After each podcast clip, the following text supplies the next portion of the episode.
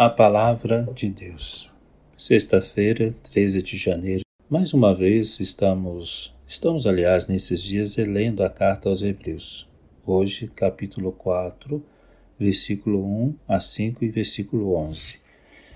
É um convite aqui a reflexão de Hebreus. Entrar no repouso de Deus. Entrar no repouso de Deus. É importante que a gente redescubra esse sentido do repousar em Deus. Não o repouso no fim dos tempos ou no fim de nossa vida, que a gente espera descansar em paz junto de Deus. Mas aqui, entrar no repouso de Deus. O que significa isso? Colocar a nossa vida nas mãos de Deus. Senhor, confio em Ti, confio-me a Ti.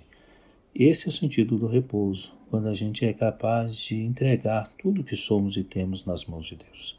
Aquela bela imagem que muitas vezes já meditamos, todo problema, que está nas nossas mãos e próxima dos nossos olhos são enormes. Mas se eu pego esse mesmo problema e coloco nas mãos de Deus, que são eternas, ela, o problema não diminui nem aumenta, fica do tamanho certo. Então, uma confiança em Deus. Todas as vezes que a gente traz alguma coisa dentro de nós, alguma preocupação, alguma inquietação, e a gente não fala, isso deixa a gente cansado deixa a gente triste, deixa a gente acabrunhado. Então, por isso que confia, coloca nas mãos de Deus e aí a gente percebe que a gente descansa. Parece que as coisas ficam mais tranquilas. E é preciso também recordar que Deus colocou pessoas nas nossas vidas, na minha vida, de vocês, para a gente fazer isso. Toma tudo isso com muita serenidade, coloca nas mãos de Deus. Isso que te perturba, te inquieta, fala fala às pessoas, pede orações, enfim, só de ouvir, só de falar, a gente percebe que é um cuidado. E ao mesmo tempo, vamos colocar tudo isso nas mãos de Deus. Ele tudo sabe, conhece meu coração, conhece o coração de vocês. Coloquemos, colocar tudo nas mãos de Deus. Entrar no repouso de Deus significa tenha confiança. Você não está sozinho. Deus cuida de ti. Deus te ama. Deus estende a tua mão. Não haverá uma lágrima que caia sobre a terra sem que o Senhor a conheça e ali está pronta para acolhê-la. Então, assim, muita confiança em Deus. E o Senhor nos convida a isso. Esforcemos-nos para entrar no repouso de Deus. Cuidemos para que a gente não ande na aceleração intensa dos tempos atuais. Tudo muito rápido. Internet, os nossos relógios, os nossos compromissos, as nossas atividades, tudo parece acelerado. Entra no repouso, acalma-te, fica pouco com os outros, contempla, sorria, abraça as pessoas com, por mais um tempo, por mais alguns segundos, ouça com mais atenção, entra no repouso de Deus. E assim então é preciso que a gente entre no repouso de Deus. É, esse sentido de eternidade, mesmo na efemeridade do tempo presente, significa Deus presente, mesmo que a vida esteja acelerada, correndo e parece que o cotidiano nos engole. Entra no repouso de Deus, confia no Senhor e tem coragem. Então, assim, esse convite, entra no repouso, confia, recolha-se, reze, coloque-se diante do Senhor, que Ele me ajudará, nos ajudará. Marcos 2, 1, 12. Esse homem que aparece no Jesus se revela como Filho do Homem presente na terra. E, e ali então Jesus foi para uma casa e muita gente começou a se reunir, estava ao lado dele e não tinha nem como entrar. E Jesus falava da palavra de Deus. Então Jesus alimenta as pessoas com a palavra. Às vezes a gente quer atender às necessidades de alguém que nos procura.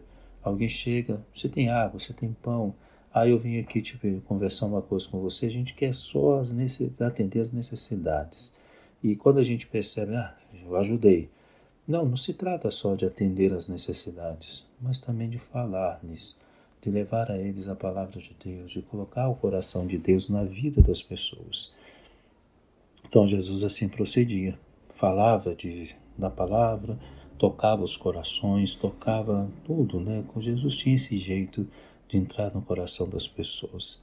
Então, veja o que aconteceu depois de Jesus meditar, falar, e estando ali com aquelas multidões, acontece algo inusitado. Uma, um, um certo grupo de homens, quatro homens, trouxeram um paralítico, não conseguiram entrar.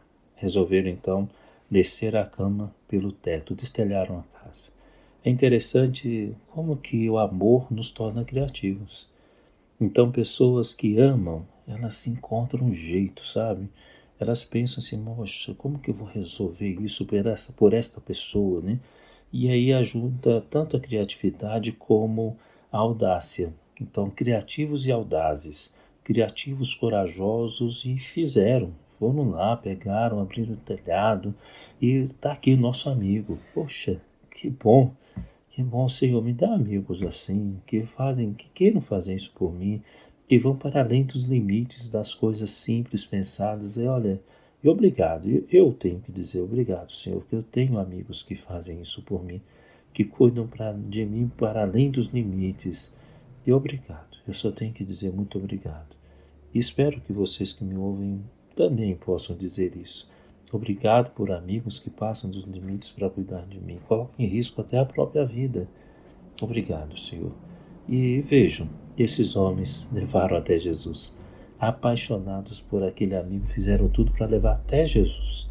Que assim sejam os nossos amigos, que assim procedamos como bons amigos dos nossos amigos. E esse homem, que bonito, ele tem uma confiança incrível.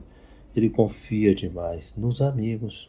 Meditávamos outro dia que a gente precisa recuperar a confiança das pessoas. Às vezes elas perdem confiança nas pessoas. Não confio, não confio em ninguém. Este homem teve um ato de fé nos amigos. Eu confio nos meus amigos. Meus amigos pegaram, desceram pelo telhado numa manobra. Imagine, eu fico sempre pensando se alguém me desse assim por uma cama, por um telhado amarrado em corda, isso não ia dar certo. Então, poxa vida, vejam que, que beleza essa atitude desse, desses homens, né? e foram descer. Desceram Jesus, colocaram Jesus ali, diante de Jesus, e Jesus cura aquele homem. Mas alguns olhares invejosos chamou Jesus de blasfemador. Como que ele dá uma absolvição e tira os pecados da alma daquele homem, os teus pecados estão perdoados, e aqueles homens duvidam do poder de Deus e da força que é devolver o sentido da vida de alguém com o perdão dos pecados. Mas veja, Jesus usa do seu poder. Ele não precisava, mas ele diz: para que creiam? Então ele também dá cura física. É importante também que a gente recorde-se disto. O que é mais importante na vida não é a cura é, física, mas a da alma. Recordem-se também, quando alguém nos perguntar o que, que, que é importante na vida, né? E às vezes a gente, quando alguém te pergunta assim, como você está, a gente responde, ah, tendo saúde está tudo bem. Não, não, não. Não importa se a gente tem saúde ou não, a gente vai perder saúde em algum momento, mais novo ou mais velho, a gente nunca sabe. O que é mais importante na vida é ser amado. Amado pelos amigos, amado por Deus. Ser perdoado, isso que importa. Um coração, uma, uma pessoa que tem um coração perdoado e se sente amado, Pode até padecer de males corporais, mas é, tudo isso passa para ele, não importa. Eu amo a Deus, eu sou amado por Deus. Então assim vejam, e as pessoas se admiram, nunca vimos coisa assim. Que as pessoas possam olhar para nós com muito carinho, muito amor e surpreender-se dizendo: nunca vimos coisa assim. Pessoas que agem como Jesus, amam como Jesus e que passam pelo mundo fazendo bem. Que nossa mãe interceda por nós, filhos e filhas, e renovemos em Cristo o nosso, o nossa, toda a nossa confiança. Que nossa mãe, nossa querida mãe, esteja sempre ao nosso lado e cuide de nós com muito carinho.